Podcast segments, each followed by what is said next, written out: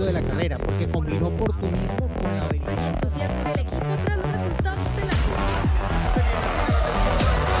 Fórmula Latina.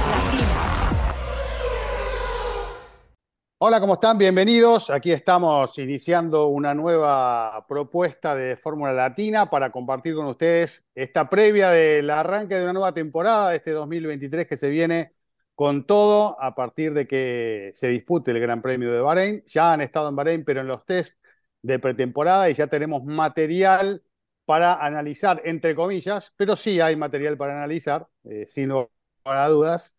Eh, así que nos vamos a dedicar un poco a eso, entre otras cosas, a partir de este momento. Así que ya les doy la bienvenida a todos. Giselle, Diego, Juan, ¿cómo andan? ¿Cómo andas, Gis? ¿Cómo están? Qué gusto verlos. Bueno, yo lo que quiero es que Juan y Diego nos cuenten cómo fue el momento de la develación real del RB19, porque si bien ya vimos obviamente las fotos y todo de cómo está el auto, pero cómo estuvo ese momento en el que salió por primera vez a la pista el auto que solamente habíamos visto a su antecesor, así que quiero que nos cuenten ese momento. Y les quiero contar que yo ya armé mi equipo en, en Grid Rival, espero que ustedes también. Eh, para los que no se han unido, porque muchos nos preguntan, sí vamos a estar, los que ya se conocen la dinámica, Grid Rival es la aplicación que tienen que bajar para Sí, estar en nuestro fantasy, en nuestra ¿eh? liga, competir con nosotros, chatear con nosotros. Entonces, Está eh, buenísima, ¿eh? Está y lo mejor es ¿eh? el premio del final, porque el ganador se Sí. lleva premio, siempre damos premio.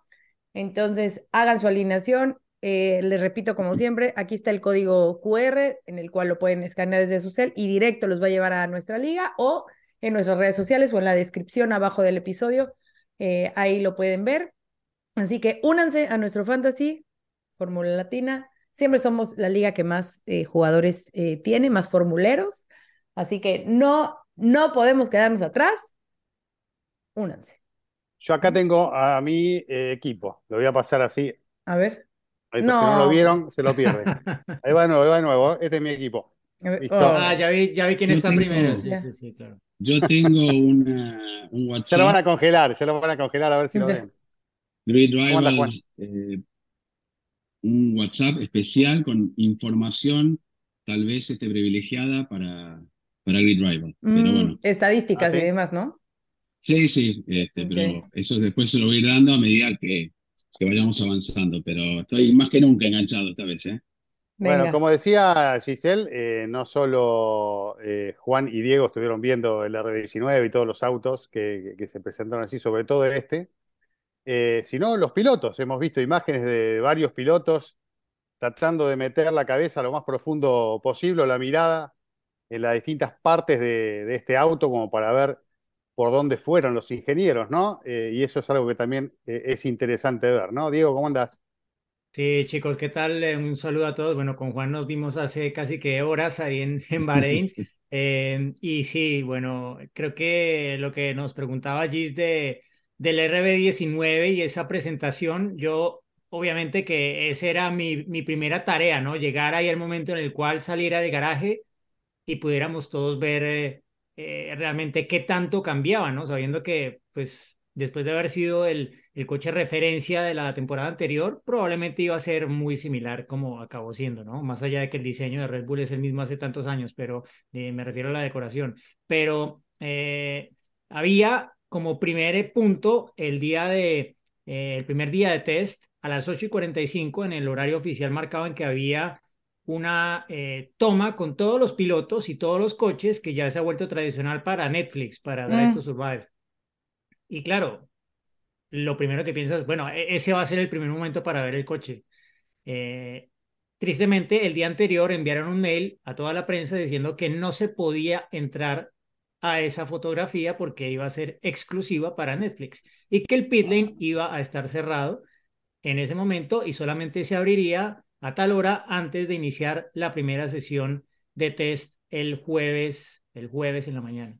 Bueno, pues ya, ya con esto creo que mataron mucho de, de ese afán, pero luego, claro, no estaba todo muy controlado, hubo gente que entró, gente que se quedó fuera, eh, se lograron captar algunas imágenes y ya luego pues todos pudimos ver en últimas a Max Verstappen salir del garaje a las 10 de la mañana del jueves y empezar a ver un poco más de, de las formas del coche más en detalle. Eh, obviamente, pues cuando es un coche que es el referente del año anterior, tú piensas que cuando estábamos promediando la temporada, ellos ya estaban en lo que íbamos a ver ese día.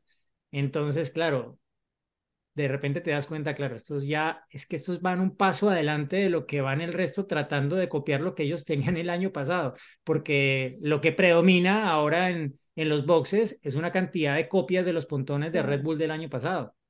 Algunas más, digámoslo, eh, parecidas o más eh, siguiendo esa línea, pero pues sí que está claro que hay tres filosofías de pontones que son claves para manejar el flujo de aire con esta reglamentación de efecto suelo y son justamente los que llamaríamos los tres equipos grandes.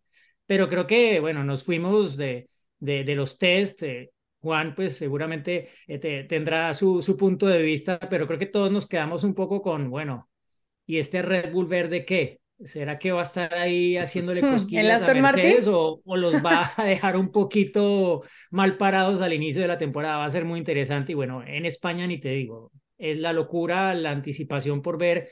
Eh, están con esto del hashtag 33, ¿no? Eh, que no es ni el número que lleva el coche de Alonso ni nada de esto, eh, sería la victoria 33 cuando la consiga en la Fórmula 1. O sea, de ese nivel es la expectativa que hay. Y bueno, en México, después de que Checo marcara el mejor tiempo, pues bueno, ¿qué, qué podemos decir? Pero hay que decir que Max no trabajó el mismo programa de, de Checo, acabó la pretemporada un día antes. En fin, como siempre, nos vamos con mucha expectativa y muchos, digámoslo, eh, puntos muy altos que queda el listón como, bueno, es que esto arranca de aquí y hay que esperar a la clasificación como siempre.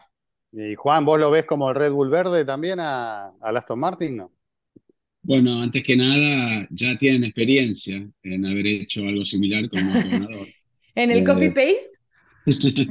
Pero bueno, este, obviamente cuando llegaron a decir que ya habían todos esos planos ya estaban antes, de antemano, antes de ver el, el, desarrollo del, del, Mercedes, pero yo creo que es, es algo natural en la Fórmula 1, y lo, yo que estoy hace bastante, lo he visto siempre, ¿no? Cuando levantaban la trompa, alguien seguía esa línea, es, es natural copiar. Y no es copiar solamente, porque no es que agarran hacia el pontón, hay todo un trabajo en el, en el fondo plano, en todo el sector de difusor, tienen una filosofía similar, pero el auto no es tampoco igual porque hay cosas, partes secretas que, que no saben cómo van a funcionar.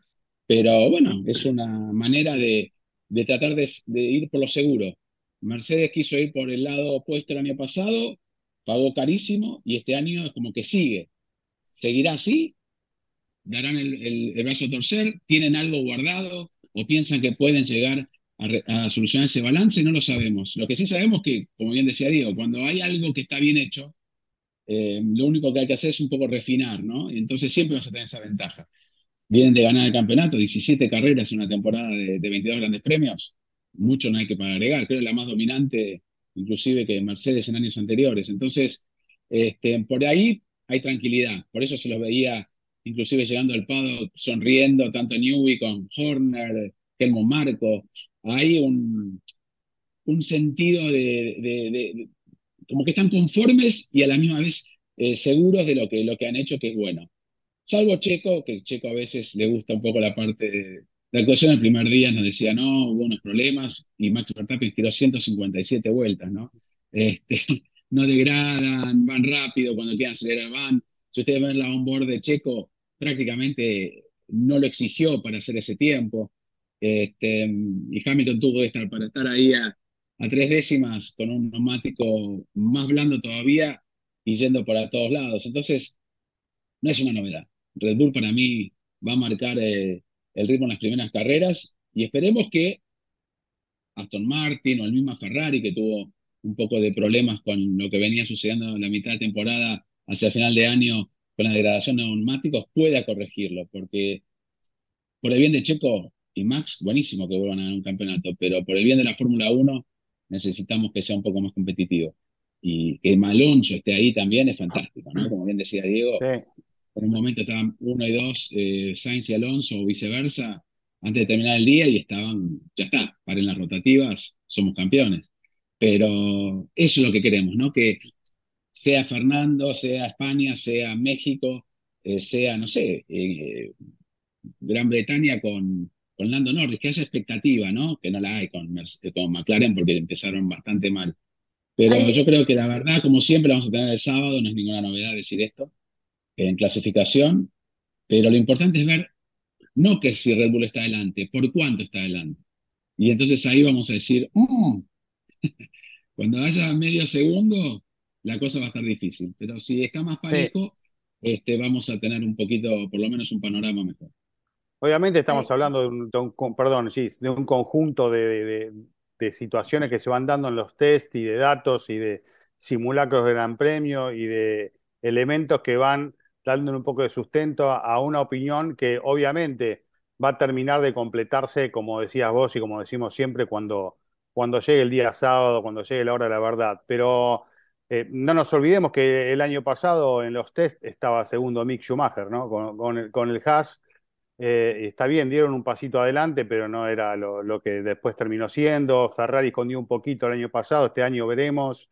Eh, así que hay que ver cuando ya tiren, como decimos acá, toda la carne al asador, cuál es el resultado final de lo, que tienen para comenzar esta temporada y, ver dónde está realmente parado cada uno. Es eh, muy común, porque pasaría lo mismo o peor en la Argentina, lo que sucede en España ¿no? Que, ven a Aston Martin eh, mejor plantado, con buenos tiempos, con buenas caras, con, sonrisas en el rostro de Fernando Alonso, que, no es muy común, de todos los días, y se entusiasman, ¿no? Y ven esos tiempos y que de repente no, le cuesta tanto llevar el auto, pero después cuando, cuando llegue el momento de la verdad vamos a ver realmente dónde, dónde están parados y cuál va a ser el paso a paso de una temporada que va a requerir no solamente tener un auto veloz de entrada, sino mantenerse o por lo menos sostenerse o seguir evolucionando a lo largo de todo el año, que es donde muchas veces los equipos fuertes vuelven a, dar un paso adelante y a, escaparse, ¿no? Así que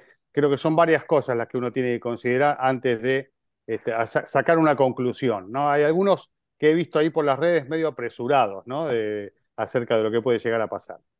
Me reí un poquito de, de lo que, o sea, de cuando Juan mencionó a Lando, porque creo que es de los que más ha decepcionado, ¿no? McLaren. O sea, mm. lo comentamos aquí, desde la presentación ya traían ese ánimo súper bajo y por ahora lo están diciendo perfecto todos, ¿no? No hay que sacar esas conclusiones, falta el momento de la verdad, pero por lo que se ha visto, no va a ser otro buen año para, para McLaren, ¿no? No, no se mm. espera que sea ese equipo que esté peleando en, em, en la media de la parrilla. Traen muchos problemas, diría que de forma y fondo. Entonces, eh, sí va a ser, es triste, es triste, ¿no? Que un equipo con McLaren festejando, eh, o sea, estando en fiesta de, de Bruce McLaren y demás, que, que se ve que no encuentran el rumbo y sobre todo Mira, Lando nos ha demostrado su talento. De Lando ya sabemos que es un gran piloto, pero del otro lado del garage con Oscar Piastri, que apenas va a empezar la Fórmula 1, y con, a ver, también sabemos del talento que tiene en categorías menores, ¿no? Porque llegar a la Fórmula 1, pues ya es, es, eh, es otro tema, pero pues también no la va a tener fácil, va a ser un inicio complicado para mostrarse ante el mundo a su, a su carrera y ojalá que los test hayan sido eso, ¿no? Solamente esa prueba y error y que nos den otra cara durante la temporada o por lo menos para la segunda mitad. Pero, pero luce mm, bastante complicado el panorama para los papaya. Sí, porque es que en realidad este año, el año pasado realmente sí hubo un test, pero antes hubo como tres días de shakedown en Barcelona, como lo llamó la Fórmula 1. Eh, esta vez fueron solo tres días y directamente a la carrera. Entonces, el margen de reacción es mínimo pero hay, que, hay que recordar un, par de cosas, ¿no? Uno que mm, los test para los equipos son un punto de partida. Eh, no necesariamente es el mismo punto de partida a la semana siguiente cuando arranque la carrera, porque en todos los días entre el test y la carrera o el inicio de la actividad para el fin de semana de Gran Premio, los equipos han analizado una cantidad de datos que han recolectado, que han retroalimentado sus simulaciones y que les van a permitir seguramente con todo lo que han estudiado, con lo que trabajen también en el simulador en base, hacer ajustes que probablemente van a redundar en que el coche mejore en el fin de semana de carrera. El tema es que eso lo hacen todos los equipos, o sea, todos van a dar algún paso entre los test y la carrera en el mismo circuito.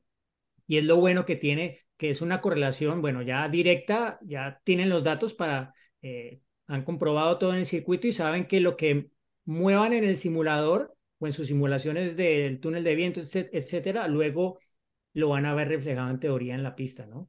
Eh, y lo otro, que, que, que obviamente, pues, eh, a ver, eh, no necesariamente yo diría que ocultar, ¿sí? Simplemente que es un proceso natural de, de evolución de todos los equipos. Todos tenían diferentes planes. Eh, por ejemplo, Alpine completó muy pocos kilómetros.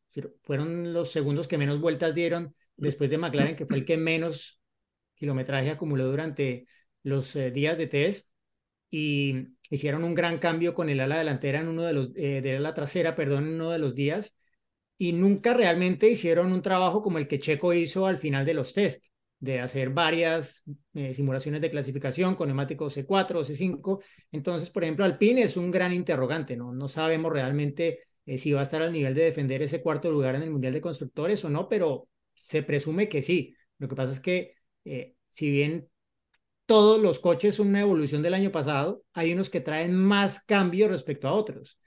Y yo entiendo que quienes hacen los cambios más grandes probablemente van a tener un punto de partida un poco más retrasado o van a tener que aprender muchas más cosas que quienes hicieron retoques más pequeños en esa evolución del coche respecto al del año anterior. Todo porque si hacen un gran cambio, por ejemplo, Alpine cambió completamente la suspensión trasera, la configuración, y eso obviamente pues los va a llevar a un ciclo de aprendizaje un poco más largo que quienes mantuvieron la configuración intacta respecto al año pasado. ¿Pero por qué lo hacen? Porque ven que hay un horizonte más lejano para poder desarrollar el coche más a lo largo de la temporada. Y sabemos que Alpine fue uno de los que tuvo ese, eh, esa evolución consistente carrera tras carrera. Fue de los equipos que más novedades traía cada fin de semana de carrera. Y es el plan que traen nuevamente para este año. Entonces, eh, es un punto de partida los test, pero los números que dejaron los test no son necesariamente los mismos números que vamos a tener para la carrera del fin de semana.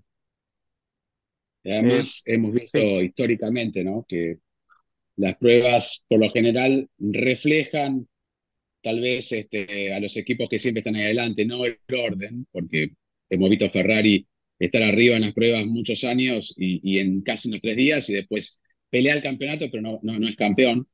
Y hemos visto sorpresas, cuando uno dice, bueno, Alfa Romeo, ¿no? Hasta con Kubica ha, dominado un día de pruebas, y aquí Juan Yusu, el segundo Joe, fue el más rápido el segundo día, y Valtteri estuvo allí debajo de Hamilton también con el Alfa Romeo, que no, eso no implica que Alfa Romeo sea el tercer equipo más rápido, por eso los tiempos, lo hemos hablado siempre, ¿no?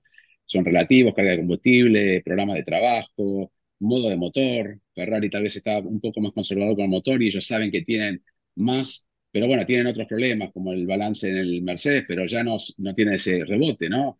Hay imágenes del año pasado en la misma recta, el auto es otra cosa, ¿no? Han solucionado un problema, pero tienen otro, que es el balance, y sigue siendo un auto muy difícil de poner en, en, puesta a punto fina, y también lo solucionan, como bien dijo Diego, con toda la data que tiene. Eh, yo me acuerdo siempre, y, va a ser histórico, pero ahora no, porque hay un cambio de reglas, es casi lo mismo, ¿Se acuerdan que a veces siempre había este sandbagging o esto mostrar para los sponsors o demás? Y en 2009, cuando Brown muestra y, empieza a marcar los mejores tiempos, todo el mundo dijo, bueno, esto cuando venga la carrera van a estar últimos y ganaron el campeonato porque pegaron fuerte las primeras carreras y, fue histórico. Y no lo vieron más. Y no lo vieron más. Eh, pero bueno, pues, Baton ganó el campeonato saliendo quinto, ¿no? Eh, empezaron a, todos empezaron a evolucionar y ellos llegaron a un techo y a veces pasa, ¿no? Eh, como bien decía Diego, depende de, lo que, tal vez la filosofía de Red Bull es la mejor, pero ya llega a un techo de, puesta a punto. Y la de Mercedes es la más complicada y resulta que no se encuentran una manera de, aprovechar, por algo siguen insistiendo con ello. No quiere decir que no lo cambien, pero con el presupuesto que hay limitado y restringido, es muy difícil cambiar en mitad de temporada, ¿no? Entonces, yo creo que sorpresas puede haber siempre. Eh, y con eso nos ilusionamos. Por eso digo, las pruebas hay que tomarlas con pinzas. Sabemos quiénes van a estar ahí peleando, pero mm, Williams fue uno de los equipos que más ganó en tiempo con respecto al año pasado, pero no quiere decir que Williams, porque tuvo con eh, Logan Sargent ahí entre los primeros 10, séptimo un día con Albon, Williams pase a ser Alpine. Pero este, me gustó lo que dijo, vos estabas ahí, Diego, cuando estábamos entrevistando a Alonso. En la Fórmula 1 los milagros no existen. Y lo mismo lo dijo Alonso. Si el año pasado estábamos en casi últimos, no vamos a estar peleando el campeonato. Por más que él, dentro de él, puede pensar que el auto sí está para una victoria. Victoria tuvo Gasly, tuvo Con. Victorias pueden aparecer, pero es realista. Aston Martin no creo que esté para pelear el campeonato, por más, bueno, si tiene un super auto, sí. Estructura tiene, talento tienen. Eh, le faltó Lance Stroll a Alonso para poder comparar un poco si el auto es mejor o no. Se sintió, según Alonso, y es lógico, porque viene de otro equipo. Pero yo pondría paños fríos en el tema de Aston Martin. Ojalá me equivoque, ¿eh? me encantaría. Sería algo, un milagro, como dijo, que el año pasado peleando los últimos lugares y ahora esté peleando con Mercedes o con, perdón, Mercedes, no, ni siquiera. Que esté peleando con Ferrari, con Red Bull, sería algo fantástico. Hoy la realidad, sí. perdone, para completar el tema, Chris, de, de, de Alonso, el, el, digamos, lo que más ha generado digamos, fundamento para decir, es que ojo con Aston Martin porque es que es de verdad, ¿no? No es esto, fue sobre todo la simulación de carrera que hizo Alonso al final del test, mm. que yo en ese momento estaba en la pista y vi, bueno, casi toda la simulación y, o sea, tengo que decir que el, el, el coche se veía muy bien, eh, vuelta tras vuelta. Que están sus números por toda la red social, ¿no? que está los, Parejito, parejito. Porque en, la, en las curvas 9 y 10, que ustedes la recuerdan, eh, es esa doble izquierda que los coches llegan ahí a frenar y es lo más usual ver que bloquean la rueda delantera izquierda y se van largo. Bueno, ahí Alonso, toda la simulación era como una fotografía vuelta tras vuelta tras vuelta, llevar a los neumáticos mm, cinco vueltas, veinte vueltas, lo que fuera. O sea, tú lo veías y realmente, o sea, comparado con varios que estaban en ese momento en la misma simulación de carrera, era notable que, que iba muy bien el coche, ¿no? Y no creo que un equipo como Aston Martin vaya a llevar el coche por debajo del peso mínimo ni nada de esto para echarse cuentos, ¿no? Y, y al mismo tiempo, eh, aunque Alonso, como bien dice Juan, eh, digamos que, o sea, lo vimos sonreír, pero eh, en realidad él quiso también apagar un poco esas expectativas que está generando, sobre todo en España, eh, esos números que, que, ya son públicos, ¿no? Exacto, entonces eh, sí, eh, también hay que recordar que ese mismo equipo, como Racing Point, ganó en esa pista cuando fue el Gran Premio de Sakir con Checo Pérez, más allá de las circunstancias de estrategia, etcétera. con lo cual, bueno, es un equipo que eventualmente puede llegar a ganar una carrera si, si se le dan las cosas y con Alonso allí, bueno, no lo dudamos y, y es lo que seguramente él piensa y cree que es posible de fondo, pero pero mal haría él en ser el primero en alimentar esas expectativas porque luego ese va a ser el, listón con el que lo van a medir, ¿no? Eh, entonces yo, yo creo que, que bien, ojalá que esté y ojalá que nos dé alguna sorpresa. O sea, las salidas de Alonso son características y si Alonso logra clasificar bien, ahí se va a meter a, lo tenés. a, a, lío en, las, en, las, en, la, en la primera parte de la carrera. Lo único es que esa simulación de carrera contrastado con lo que fue la mejor vuelta de Alonso en el test, como que daría una indicación que puedo estar equivocado por completo y eso podría cambiar para el fin de semana de carrera, pero por lo general, y era lo que le pasaba a Mercedes, un coche que va tan bien en las simulaciones de carrera y que no degrada, de pronto no es el mejor para clasificación, ¿no? El contraste, por ejemplo, de Ferrari, que es lo contrario, y fue, pues fue lo que se vio en el test. Iba muy bien, o sea, no estaba nada mal a una vuelta, pero luego en la simulación de carrera degradaba más. Entonces, sí, eh, empezaremos a entender un poco las características de cada coche que no necesariamente van a ser las mismas a lo largo de todo el año y en todo tipo de circuitos. Pero a ver, una cosita rápido, Cris. Eh, hablas, Diego, del listón con el que van a medir a, Fernando. O sea, ¿alguna vez bajaste ese listón? O sea, lo estás mencionando, la forma de, de o sea, su manejo, excelso, ¿no? La forma de arrancar. Eh, siempre estaba, y sobre todo, obviamente, es impulsado por la prensa española, que es muy normal, ¿no?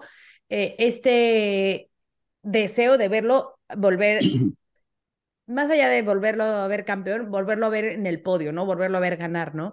Entonces, siempre es esa historia con, con Fernando, que me parece increíble, ¿eh? porque con la edad que tiene, la experiencia que tiene, que siga siendo el piloto al que las esperanzas siguen, me parece eh, una historia increíble.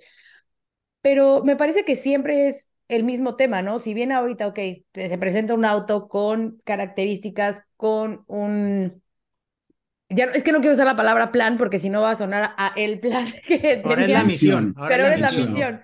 No, pero bueno, se presenta un, un, un auto que al parecer puede tener la oportunidad de estar peleando. Entonces, antes era el plan, ahora es la misión. Pero siempre hay algo con Fernando que yo no sé si él solito se crea como esas historias, justo para, hasta para automotivarse y salir con el cuchillo entre los dientes a cada El una de las... ¿No? Sí, Aparte o de- sea, yo Sí, digo, no, Pero no. qué increíble, o sea, es que me parece increíble. O sea, Está que, bueno. que siga siendo, ¿no? Porque cuántas veces, o sea, a lo mejor, por ejemplo, eh, voy a pensar en, en Vettel, ¿no? Cuatro veces campeón, o sea, para hablar de similitud en cuestión de campeones. Cuando estaba en Aston Martin, como que nadie, o sea, obviamente sí, el deseo de que algún día gane, pero no lo tenías como visualizado de, es que existe la posibilidad de que Vettel gane, ¿no? Pero con Fernando siempre, o sea, en el equipo que esté, Alpine, es que Fernando va a volver a ganar. Eh, ahora en Aston Martin va a volver a ganar, con McLaren, no, en una buena tarde puede volver a ganar Fernando. O sea, Es que seguramente la personalidad, la personalidad de Fernando un poco lleva para que vaya todo para este lado, ¿no? Eh, y además los resultados, ¿no? Porque es un tipo que es, ya demostró ser un fuera de serie, es un, un superdotado, que se va de la Fórmula 1, que gira en otras categorías, que, que anda bien, que es protagonista, que gana, que vuelve, que sigue funcionando bien, que cambia de auto y, y- y es competitivo y además de, a pesar de la edad, que ya esa edad muchos ya este, no, ni siquiera tienen las ganas de, de seguir corriendo. En este caso, pareciera que, que él renueva las ganas todos los días. O que sea, está mejor que eh, nunca. esa actitud, esa actitud contagia también a los que lo están acompañando y a los que se acuerdan de todo lo que ganó, ¿no? Sí. Entonces, cuando vos ves que tiene una posibilidad más concreta de pelear, si lo hacía con un auto que no estaba a la altura de las circunstancias, si, si bueno, es real esto de que el auto va a funcionar mejor, como decía Diego, un tipo que en una largada te pasa cuatro autos y bueno, eh, largando décimo, eh, llega a estar sexto, quinto, largando quinto, ojo, ¿no? Porque ya lo tenés que empezar a leer de otra manera y después pasarlo no es lo mismo. Pasarlo a Alonso, que tal vez alguno que no tenga tanta experiencia eh, y que no se maneje como se maneja Alonso en la pista, que pelea todas. Y ojalá que todos los pilotos peleen las, las posiciones como las, las pelea Fernando Alonso. Así que sí. eh, eso me parece que es un poco lo que atrapa. Y después, aprovechando antes de que nos vayamos para otro tema, el tema de Aston Martin, ¿qué, qué opinan ustedes? Porque se acuerdan que en un momento, eh, ahora no, porque eh, Red Bull logró un conjunto eh, impresionante, por eso ganó todo lo que ganó y parece ser el auto a batir. Pero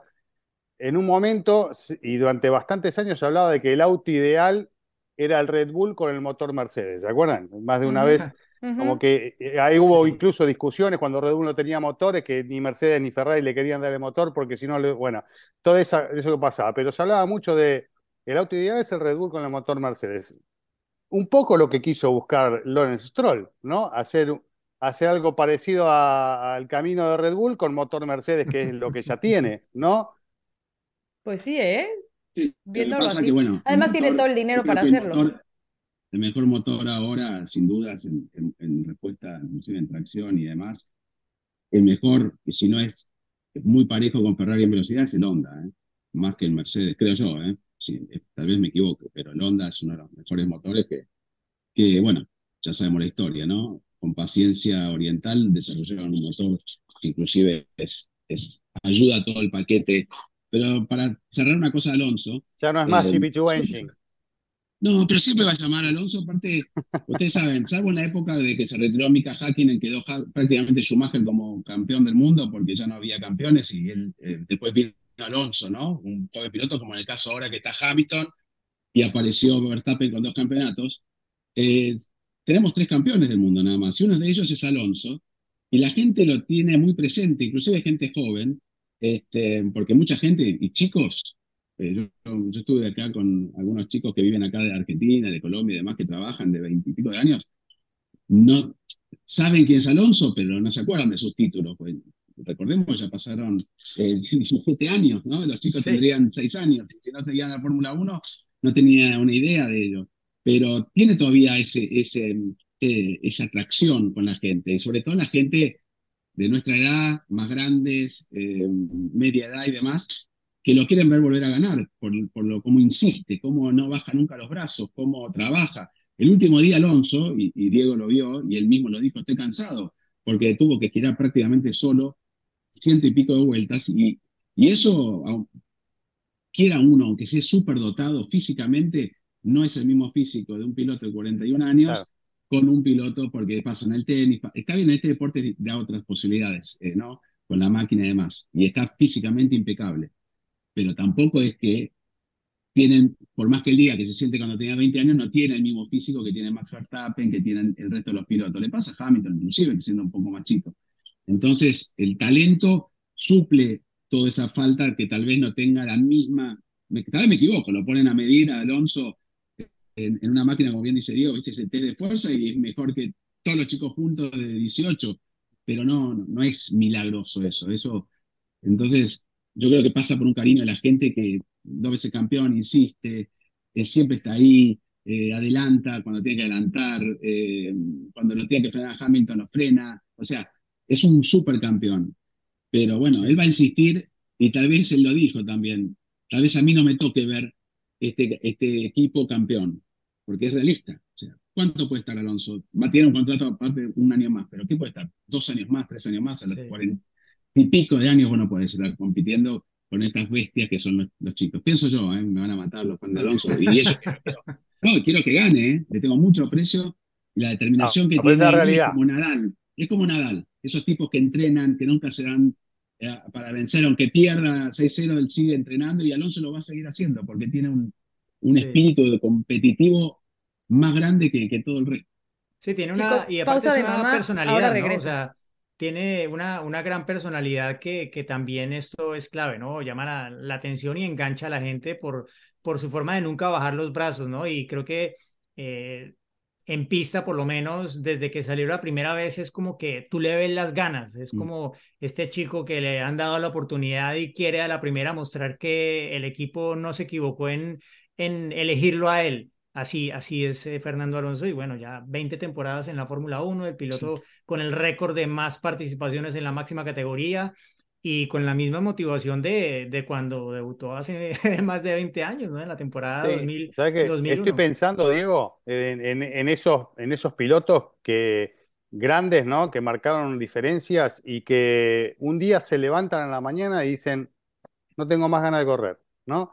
Eh, me lo imagino así, Alonso, Kimi, como, ¿no? Kimi le pasó. sí, o en la Fórmula 1, bueno, acá en la Argentina pasó con Juan María Traverso, eh, de, de- de- un momento que te levantás un día y decís, bueno, hoy no tengo ganas, y tomas la decisión, también tiene que ver con la personalidad de cada uno, ¿no? Mm. Eh, y, y tal vez, bueno, seguís corriendo en otras cosas o no, pero es como que hay un momento que te hace un clic la cabeza y eso todavía no pasó con Fernando, claramente, ¿no? Volvió, volvió. Volví, pero me perdí de lo que Sí. estaban hablando. Pero acá No, de. Alonso, pero bueno, nada que vos no sepas. Queríamos Sí. saber qué pasó, qué, qué tuviste que hacer. ¿Qué te dijo estaba Sofía? No, que le de acuerdo, dando el, Sofía, el- no? el ¿Está de biberón a Sofía, pero que estaba muy, o sea, llorando mucho, entonces bajé a ver por qué no se lo estaba tomando, pero ya. Ah, perdón, bien. quiero agregar algo, ya que nos ven tanta gente, nos manda tantos mensajes. Increíble que bien que uno recibe los mensajes, porque hace unos minutos me estaba comiendo las uñas y el otro día me puso uno o dos personas, me dijo, Juan, dejate de comer las uñas cuando estás apurado.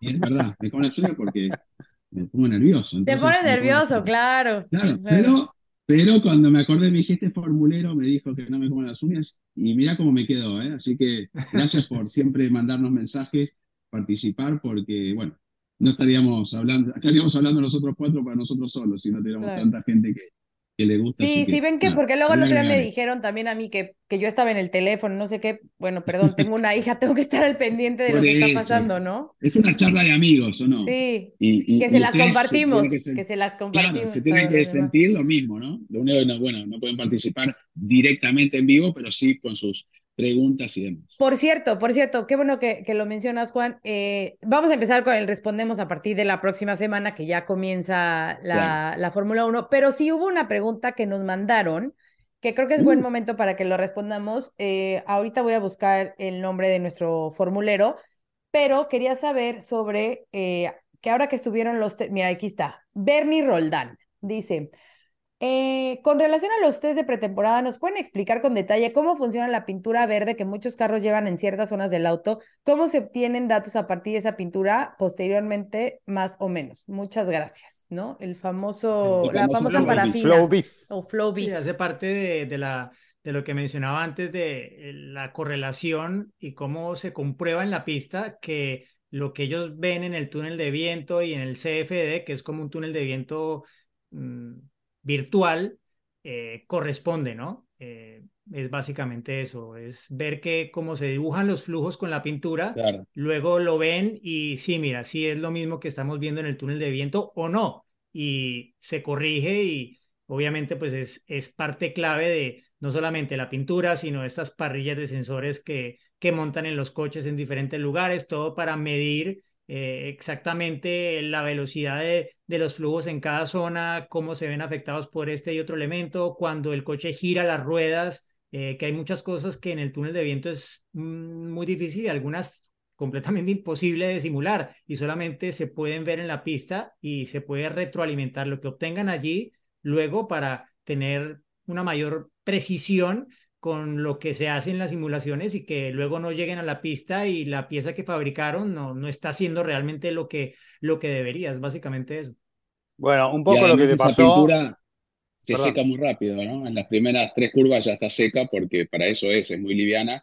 Y como bien decía Diego, inclusive uno puede observar esas trazas que dejan. Enseguida que llega el auto al pit, los mecánicos, eh, perdón, los ingenieros, empiezan a sacarle fotos para poder evaluar luego en, en, las computadoras realmente ese trabajo que hizo, o esos sensores Kiel que usa este, los Pitot, más, más, que nada, y cada uno tiene su propio este, manera de evaluar, delante de los neumáticos, detrás, delante de, los neumáticos delanteros, traseros, que de hecho creo que a Checo se le salió un, un este, porque no es tan fácil desmontarlo y montarlo, por eso siempre aprovechan la primera hora de la mañana para luego no, no, no perder tiempo o a la tarde, pero tienen que tardar un rato para montar estos sensores que tienen que estar muy bien también fijados porque puede ser peligroso inclusive, ¿no? Este, pero bueno, son, son estas como parrillas de fierritos sí, que, que, que, al mediodía cuando hay hora de almuerzo aprovechan y ponen unos, unos choricitos. Chorizo.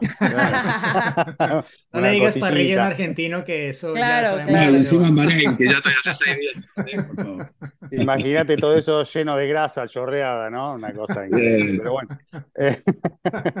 Eh, Ahora no, imagínate eh, lo chorreado de Flowbiz. claro. No, yo me hice no es un, no es un caso exacto, pero me acordé de, del año pasado, como Mercedes, ¿se acuerdan que en los primeros test puso un auto totalmente diferente al, a lo que lo hizo en, el segundo? Que en, en, la simulación era un misil y, y, que en la realidad fue muy diferente, ¿no? Sí, sí. Ah, ojo, problema. Es que y, y bueno, Toto Wolf en la, en la presentación del Mercedes de este año dijo que cuando ellos pusieron lo que al final fue de pontones, ellos creían que, según las simulaciones, iban a ir un segundo y medio más rápido. Claro. claro. Nunca. Era más por, lento. Por el, por el aire. eh, pero bueno, eh, es, yo para preguntarle a ustedes que estuvieron ahí, las caras eran otras hoy, ¿no? Porque Mercedes sigue apostando a ese auto sin pontones o con poco pontón. Pero ¿qué han dicho, Chris, que no son los pontones lo que lo hace así, eh? Pero después de todo el conocimiento del año pasado, está bien, es una cuestión también del piso, de la altura, de, de un montón de cosas, pero porque la clave de estos autos y de este reglamento está en la parte de abajo, en la que no se ve.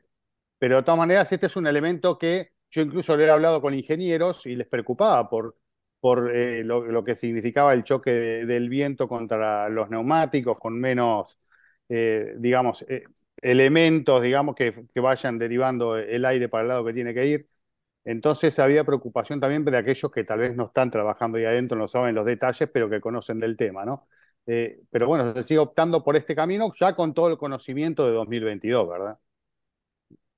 Sí. sí porque además ellos estaban afectados por el, el rebote que sí realmente le, le hacía este, perder velocidad. Ahora no ese es el problema, sino, como decíamos, ¿no? Y Diego lo va a saber porque lo dijo Toto Wolff y demás, es tener el balance correcto. Es un auto que tal vez parece inclusive más tosco, ¿no? Con líneas más como no prolija, por eso uno ve el R19 y es todo esos pontones que tienen, van hacia abajo y vuelven a salir, todos como chiquito, con menos, hasta parece menos pesado ya viéndolo. Lo otro es parece un tanque, ¿viste? Un hammer. Este, esa solución que utilizaron también arriba de los pontones, en la salida del motor y, y hacia atrás. Este, algo seguramente van a encontrar, que no están de la mejor manera, por más que Toto Wolf un día antes de tener las pruebas dijo, nosotros tenemos mucho más para, para exprimir y después dijo, nada, bueno, Red Bull está años luz adelante nuestro. Es todo, hay un trabajo ahí también, ¿no? De, Un juego. de- de- del gato y el ratón y demás, que, que yo creo que, que está bueno. Por eso están las pruebas y, y eso es lo que genera ahora, ¿no? ¿Qué va a pasar el sábado? Y estamos todos súper pendientes, este, pero bueno, igual las pruebas, bueno, a Diego o a mí o a ustedes, porque le encanta la Fórmula 1, pero son ocho horas y media de, de los autos dando vuelta. Uno tiene que seguir muy fino en, en los tiempos y se tiene que enfocar más en un auto porque los programas es muy difícil abarcarlo. Hay algunos periodistas que están con un auto, con otro, entonces uno puede tener otras informaciones, pero no es tan fácil. Lo dijo Carlos Sainz en una entrevista. Eh, a veces nosotros ni sabemos, lo, nuestros ingenieros no saben lo que está haciendo el otro equipo, es imposible. Claro. Uno supone por velocidad GPS, por cómo encaran las curvas, cómo está el auto cuando va, si va eh, mu- muy pegado al suelo, si eh, el neumático que tiene, pero no está todo el mundo todo el día un tipito viendo los, 20 los 10 autos uno por uno porque sería Claro. imposible. Entonces se enfocan en su trabajo y como dijo Carlos, el día de la verdad, si estamos a un segundo, bueno, nosotros tratamos de hacer lo mejor con lo que tenemos. Este, por eso es lo lindo, ¿no? Es tener un poquito esa ilusión de que algo puede cambiar. Si no, Sí. como con todos los pronósticos que vimos en todos los medios y todo, cierren la persiana, muchachos, Apague y vámonos. Sí, pero, pero y el le año entregamos la pasado. copa a Max. ¿eh? o, El perdón, año a pasado- Checo. Yo tengo fe con Checo este año. Sí, sí, ojo. Eh, El año, el año pasado fue un poco así, ¿no? O sea, el año pasado los test dijeron, no, Red Bull, punto. Pero luego empezó la clasificación y Claro. Ferrari ya, Ojo. ya puso lo- los, patitos en fila, como dice Chris. Eh, y es que en realidad eh, ellos deberían haber dado un salto importante en potencia este año con todos los problemas que tuvieron de fiabilidad. Ellos llevaban el motor bastante descafeinado desde que empezaron a tener las roturas que afectaron a Leclerc y a Sainz, eh, incluso en el primer tercio de la temporada, ¿no? O sea, eh, ellos tenían como un freno de mano de alguna forma en casi que dos tercios de, de lo que fue la temporada anterior y en teoría eso ya lo corrigieron. No vimos ningún problema de fiabilidad durante los test. Obviamente en los test no van a llevar el motor a tope todo el tiempo, pero sí que hubo momentos en los que lo apretaron y eso quedó inmediatamente evidente en las pantallas de cronometraje cuando Leclerc en su última mañana el, el, sábado marcó las mejores velocidades tope en todas las zonas del circuito. Eh, el año pasado recordemos que Red Bull era el que mandaba en ese departamento. Habrá que ver si ya cuando abra el grifo eh, todo el mundo, porque no solamente es que lo abra Ferrari, sino que lo abran todos también a tope, a ver dónde está cada uno, porque también parte de lo que buscaba y fue algo que les generó ciertos problemas en el equilibrio del coche a Ferrari fue, eh, bueno, tenemos, sabemos que tenemos que mejorar también en las rectas porque allí el Red Bull nos estaba matando el año pasado. Parte de eso seguramente va a venir con las mejoras de fiabilidad para poder exprimir más a tope la, la unidad de potencia, pero también tiene que venir en, con, en conjunción con la parte aerodinámica, ¿no? Y en, y Claro, en no velocidad en curva, lo- ¿no? Exacto, lo bueno que tenían en curva, la muy buena tracción que tenían y algunos rasgos que tuvo el F1 75, sobre todo en la primera parte del año y que luego ya, mm, digámoslo, perdieron un poco a lo largo del, del año, ¿no? Entonces, eh, sí que si hubiera que decir en pista que vimos, bueno, en pista algunos días se vio mejor el Ferrari, otros días se, se vio peor. A Leclerc lo vi batallando mucho con el balance en eh, su última mañana, luego al final parecía que no estaba nada mal. Sainz de entrada parecía estar más cómodo los dos días anteriores cuando estuvo en la mañana, eh, pero en la última tarde eh, su mejor tiempo de vuelta no fue tan tan bueno y de hecho acabó Leclerc que por delante, ¿no? Eh, Mercedes también batalló mucho, sobre todo el segundo día, Hamilton bastante, tuvo ese problema de fiabilidad hidráulico que yo lo vería más como algo aislado, no algo para preocuparse en el caso de, de Mercedes. Y sí que, a ver, si Hamilton quedó, acabó, acabó segundo en, en el ranking, digámoslo, de los mejores tiempos, aunque haya montado el neumático más blando, el C5, pues igual el coche no, no, no se veía mal. Obvio, un neumático más blando va a hacer que el coche se vea mejor necesariamente, pero fue mostrando cierta progresión y, y cada vez se veía que el coche iba mejor. Y, y ojo, ojo, porque, o sea, malos test ha tenido Mercedes varias veces. El más reciente, más allá del desastre del año pasado con el porpoising, en 2021, cuando cambiaron las reglas estas del piso y se vieron ellos bastante afectados, que Hamilton acababa en la grava en los test, muchos trompos, muchos problemas, y luego en el fin de semana de carrera ahí estaban. O sea, es un equipo Y que... pelean el campeonato, ¿no? Sí, exacto, que, que puede reaccionar muy rápidamente a, a problemas y realmente no han tenido grandísimos problemas en los test. eh, Más lo normal de entender un, un coche que que como bien lo anotaba Giselle, eh, puede que los pontones cambien a lo largo del año y probablemente en la primera parte del año. Pero lo que sí quería hacer Mercedes en este test era tener todo absolutamente claro. Y si empiezas a introducir mejoras desde ya y cambios y esto y lo otro, es, es posible que pierdas el norte y no sepas realmente qué, has, qué está funcionando y qué no está funcionando. Entonces, da la impresión de que Mercedes eh, ha sido bastante más conservador este año en los test respecto al año pasado, ha querido mantener una base estable y entender muy bien lo que tienen entre las manos para luego sí ir más adelante con ese siguiente paso. Entonces, la conclusión de estos test de pretemporada es, nos vemos el sábado en la sesión de clasificación para definir quién es el más rápido de la parrilla. Y como decía Don Enzo Ferrari, eh, inventaron la aerodinámica porque no sabían hacer motores, ¿no? Oye, este, sin, obviamente sin spoilear ni nada de eso, pero ¿ya empezaron Drive to Survive? Sí, estaba. Sí, sí, me faltan dos. ¿Sí? Ah, No, pe- yo no. pensé que, ¿No? se pregun- que preguntaba si, si estaban grabando Drive to, Su- to Ah, no, no, Yo no. descargué todos el día que salió, pero eh, solo me he visto el episodio de Checo. O sea, te adelantaste y dijiste, quiero ver el chisme, directo. Sí, sí, sí, solo quería ver qué, qué había, porque, bueno, porque teníamos la entrevista y quería saber si había algo que valiera la pena de eso, pero por lo demás no.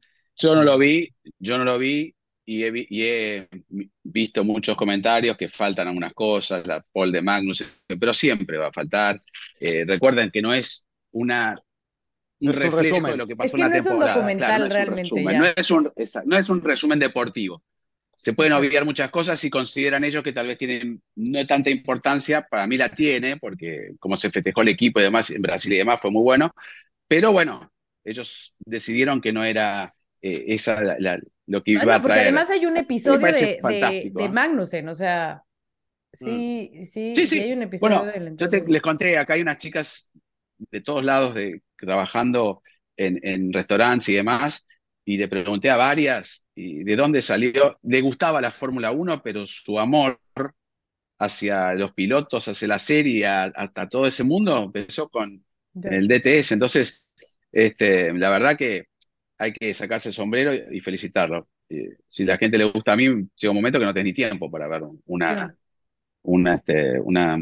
Ah, quiero, ¿hay, hay anecdotario?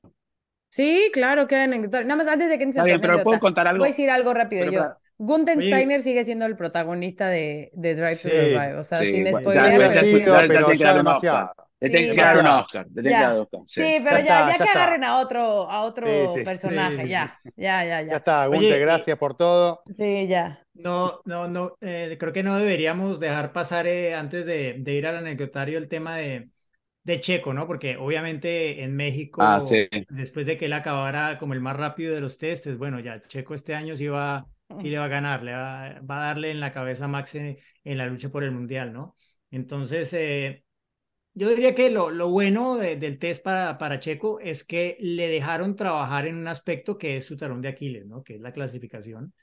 Eh, mm, obvio que igual en carrera Max es un hueso durísimo de roer. Eh, él mismo, Checo, dijo, estoy en el asiento más difícil de la Fórmula 1 y creo que tiene toda la razón. O sea, Claro. tiene el listón más alto con, la- con el cual lo van a comparar cada vez que sale a la pista.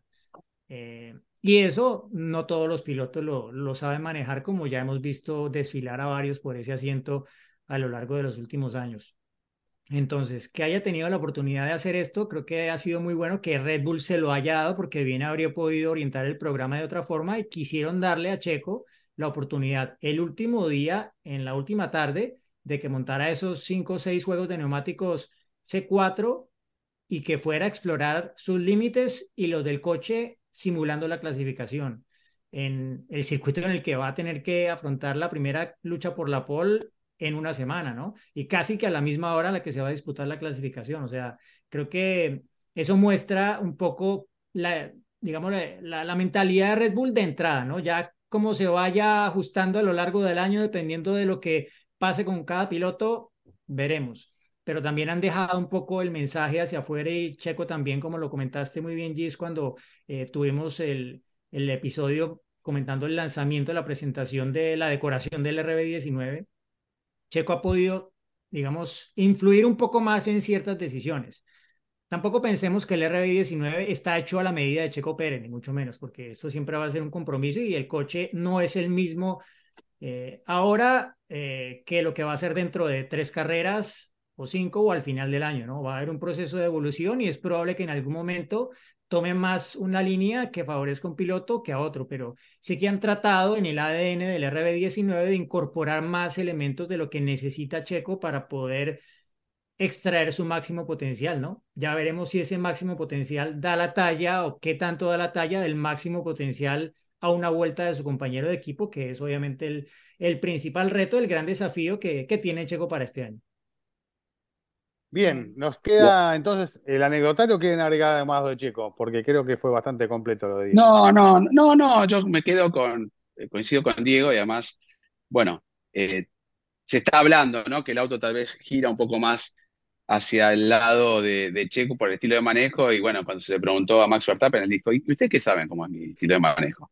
Eh, a mí me gusta un auto con un, un buen tren delantero, pero yo me adapto a lo que sea. Y lo que tenga lo voy a exprimir como diciendo no vengan con esto que el auto me favorece a mí o le favorece a Checo. Como, yo tengo esto y lo exprimo. Como, no, no, no yendo hacia Checo, nada que ver, ¿no? Al, contrario, pero como él poniendo su posición, el auto nunca se hizo para mi estilo de manejo, ¿no? Dejando en claro en el pasado. Ahora Checo, con tres años dentro del equipo y ya con participación directa en el desarrollo de un auto, porque cuando entró ya ese auto no, él no tuvo nada que ver, Recuerdan que él dijo en cinco carreras, demás, que yo, por suerte pudo ganar en Baku, pero bueno, se le estaba pidiendo que esté más cerca. Eh, el año pasado lo estuvo, estuvo inclusive a la par en el campeonato hasta Mónaco y demás, y un poquito más adelante, y luego se escapó Max. Este año ya es el tercer año, entonces Checo sí necesita sí o sí estar más cerca de Max Verstappen, yo creo que lo va, lo va a aprovechar, él sabe que, que tiene que hacerlo, este, porque él siempre va a pensar, y, y, lo sabemos y lo conocemos, ustedes lo conocen, él tiene esa ilusión de ser campeón, ¿no?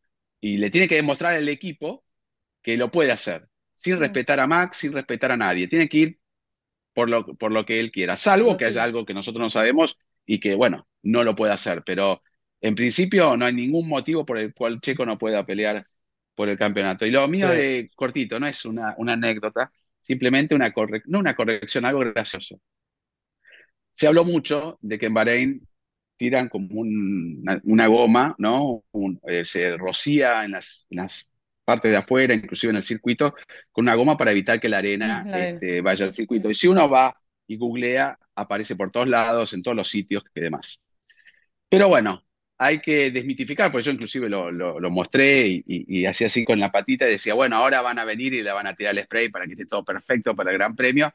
Nunca en las 18 ediciones de Bahrein se tiró ningún tipo de goma en la pista y lo hablé con los organizadores, ¿no? Y alguien que está dentro de, de ese... Este, y no sabemos por qué. No, no, no. Uno de los eh, británicos que está allí en la organización, que inclusive muy amable, nos invitó a comer a un grupito la noche anoche y decía, y no sé por qué se, se, puso eso, se institucionalizó eso, como que sí, que está la goma y demás, y todo el mundo lo habla en las previas y demás, incluyéndome, pero está la información. Y me dijo, no sé cómo hacer, no me interesa que si la gente crea o no, como es algo, como una ley, como una historia, pero bueno, para los que piensan que hay rocían con una goma y demás, como yo hasta hace 3, 4 días, no es verdad. Así que no es una anécdota, pero pelo, nada. yo le conté muy contento al tipo, bueno, hicimos este feature, bueno, esta, esta piecita con cómo se, y cuándo van a entrar las máquinas, y el tipo me dice, ¿qué máquinas? Nunca se... Este, algo que el tipo me esté, eh, em, ¿cómo se llama? Eh, mintiendo para, lo hacen y, nadie se entera, pero si uno se pone a analizar, es casi imposible, ¿no? Porque alrededor del circuito también de Shakir es todo arena, tendrían que pasar líquidos, toneladas de líquidos para que la arena no huele y volaría la que está atrás, así que no hay cierta silicona o, o glue, como le dicen en inglés, o pegamento. En, en, sí lo hubo, se acuerdan, en Sandboard, en, la, en, la, en el trabajo que se hizo en la LECA y demás. Pero eso es otra cosa, ese es otro trabajo y en un determinado sector, no en todo el circuito. Inclusive Sandboard sí tiene arena y tampoco lo hace. Por lo tanto, si llega una tormenta de arena, busquen un lugar alto, chicos, porque si no van a quedar. Bueno, estuvimos con una tormenta de arena y se llenó de arena todo. La tormenta de arena existe. De hecho, llovió ayer en Bahrein, así que imagínense. Claro, claro. Seis veces Bueno, al, ¿Algo más? al año llueve y me tocó un día libre con lluvia. A mí también Bueno, me no todo el lluvia ahí en Bahrein. Sí, sí, sí. Yo, yo me quedé tocó. pensando en lo que dijiste de que, que comentaba Verstappen, un poco ofuscado con que el auto estaba para su gusto, y la verdad que eh, esto- coincido con que él puede manejar cualquier auto, pero, pero no estoy de acuerdo con esa declaración y para mí sí, el auto está hecho a la medida de Verstappen y van buscando el camino que, que él necesita para sentirse cada vez más cómodo con el auto. O sea, es innegable, por más que le moleste, esto estoy convencido que es así. Eh, si eso puede afectar o no a algún compañero, eh, en este caso a Checo Pérez, bueno, el año pasado vimos que sí, eh, se vio afectado en determinado momento de la temporada. Más allá de que uno puede opinar de quién es mejor, quién es peor, quién va. Bueno, los resultados también de alguna manera van mostrando eh, qué es lo que puede hacer cada uno, y, pero también hay que te considerar estas cosas. Cuando un equipo trabaja eh, principalmente con la mira puesta en uno de sus pilotos, eh, la- esto evidentemente queda, queda claro para el que sabe leer las cosas, ¿no? Es algo que quería decir. No, no estoy de acuerdo con esa declaración que él se sube y maneja cualquier auto porque el auto está hecho para él. ¿no? Pero sí, o sea, eh, y es que no puede ser de otra forma. Si, si Max es el piloto rápido, eh, no van a hacer el coche para que le funcione a Gasly, a Albon o a Checo. Eh, Claro. Es el campeón del mundo, o sea, es el piloto Exacto. que viene como la constante en los últimos años. Entonces, ¿por qué van a tomar otro camino diferente? Es- Claro, es- pero es cuando dicen, no Además, el año pasado-. Al año pasado a justo pasó eso a media temporada. O sea, Checo venía muy bien y de repente empezaron a Checo a ponerlo a probar cosas nuevas, así como, pues tú eres nuestro campo de experimentación y vamos a dejar a Max que tome lo que funciona para que siga yendo rápido. Entonces, pues también no es, eh, ni- no es ningún secreto que eso funciona así, ¿no? Sí, sí. Y No, bueno, no, digo y- por la declaración de, de Max. Sí, no, no, por ¿no? eso, o sea, Por eso lo estoy también aclarando. Que O sea, no- para mí hubiera sido más natural de Max, porque ya sabemos como por ahí como diciendo, che, no me moleste más, me pregunte más de esto y listo. Claro. Eh, Sí. para Pero mí también es el ego del piloto natural. de decir, No, es pero- ego, es ego. A mí, ego. sí, está bien, pero hubiera sido mucho más natural decir, sí, obviamente, el auto está hecho de acuerdo a lo que a mí me gusta en el auto, punto, se terminó. Sí, la verdad. Pero bueno, ya, ya, ya conocemos a Max. Es ya- Max. Ya, sabemos cómo es. Sí, y- bueno, lo que, lo que, lo que Uy, sí perdón. de, de- de lo que dijo Max eh, y, y Juan estaba ahí también, o sea, Sí. él, él está muy confiado, o sea, no dijo nada, cara, ¿no? todo, o sea, me monté al coche y iba perfecto. Imparable. Sí, o sea, está todo, No, aparte de la sonrisa. Sí, todo. Ya veremos, ya Ya veremos. sí. Ya veremos. Ah, ya veremos, nos perdimos algo. Quería agregar esto cortito, cortísimo. La ilusión que nos dieron por menos de un día, que podríamos haber visto a Sebastián Vettel y Fernando Alonso en el mismo equipo. Sí, Creo que no. hubo una movida de marketing fantástica allí. Pero Tal bueno, ojalá intentó, que, que no, no Lance lo se recupere pronto y que pueda, que pueda estar Sí, de nuevo. Ojalá ¿Se que Lance imaginan? pueda. Hubiera sido algo. Creo que llama, eh, todo el foco iba a estar en ese box. Eh, Sí. Vettel, de nuevo, en la Fórmula 1 con Alonso en el mismo equipo, hubiera sido. Yo Es soy más, creo que Lance no regresa a Fórmula lo 1. Así después de eso, creo que papá dice, ¿sabes qué, hijito? bueno. Vete a otro lado. ¿No? Le tocó, por Yo, suerte, bueno. a un talento, Felipe Drugovich, para Sí. estar allí. Si es que no llega Lance, que seguramente ya está confirmado que no, pero. Campeón de la Fórmula 2. Este, Pero yo te quiero dejar un desafío, Juan, para, para lo que viene. Quiero que traigas acá a Fórmula Latina el momento en el que entras caminando con la camiseta de la selección argentina al box de Alpine. ¿Puede ser? ¿Que todo francés? dale, no hay problema. Venga, bueno, les cuento algo rápido. Hoy había un tipo, Diez ve una banderita en un auto, ve una banderita argentina en un auto y me llamó la atención. Le digo, era un argentino que vive acá. Y estaba por entrar a mi auto y viene un tipo y le digo, argentino. Me dice, no, no, soy de Bahrein. Se abre la cosa y tiene una camiseta argentina. Me empieza a mostrar que fue a apoyar a Argentina y cómo vio la final y festeja en su casa. Tengo el video acá, lo podríamos poner en, en- yo sé, después se lo paso. Y empieza, "Oh, vamos a Argentina, la puta de los parió". Nunca estuvo en ¿La Argentina. La, la, la, la, la.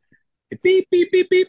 O sea, el tipo sabía las canciones, todo, pero un argentino más, pero es de Bahrein. En su vida tuvo un contacto con un argentino. Qué locura, la familia, la chiquita, vamos a Argentina, sabía las, can- las canciones. No, no, no podía creer. Bueno, me, me llamó la atención Bahrein, nada más. El, el efecto bien. Messi. Bueno. Bien, chicos, Perdón. ¿hasta acá llegamos? ¿O Una seguir? cosa final. No, por favor. Una cosa final.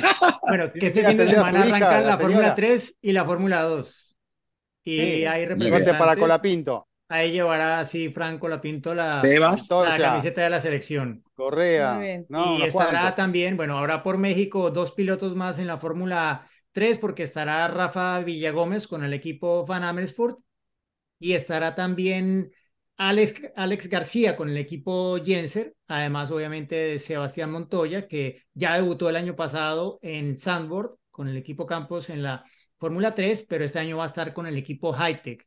Eh, y va a ser su primera temporada completa ya como piloto de Red Bull. El coche de Sebastián Bair eh, entero con los colores de Red Bull corre para el equipo Hightech, llevará el número 14 y obviamente allí estará la familia Montoya y Juan Pablo atento a este inicio de temporada. Ya estuvo en la Fórmula Regional del medio este que el equipo realmente no fue nada bien y eso limitó mucho eh, los resultados de Sebastián, pero ya será seguramente algo muy diferente este fin de semana cuando arranque allí su temporada en la Fórmula 3 FIA.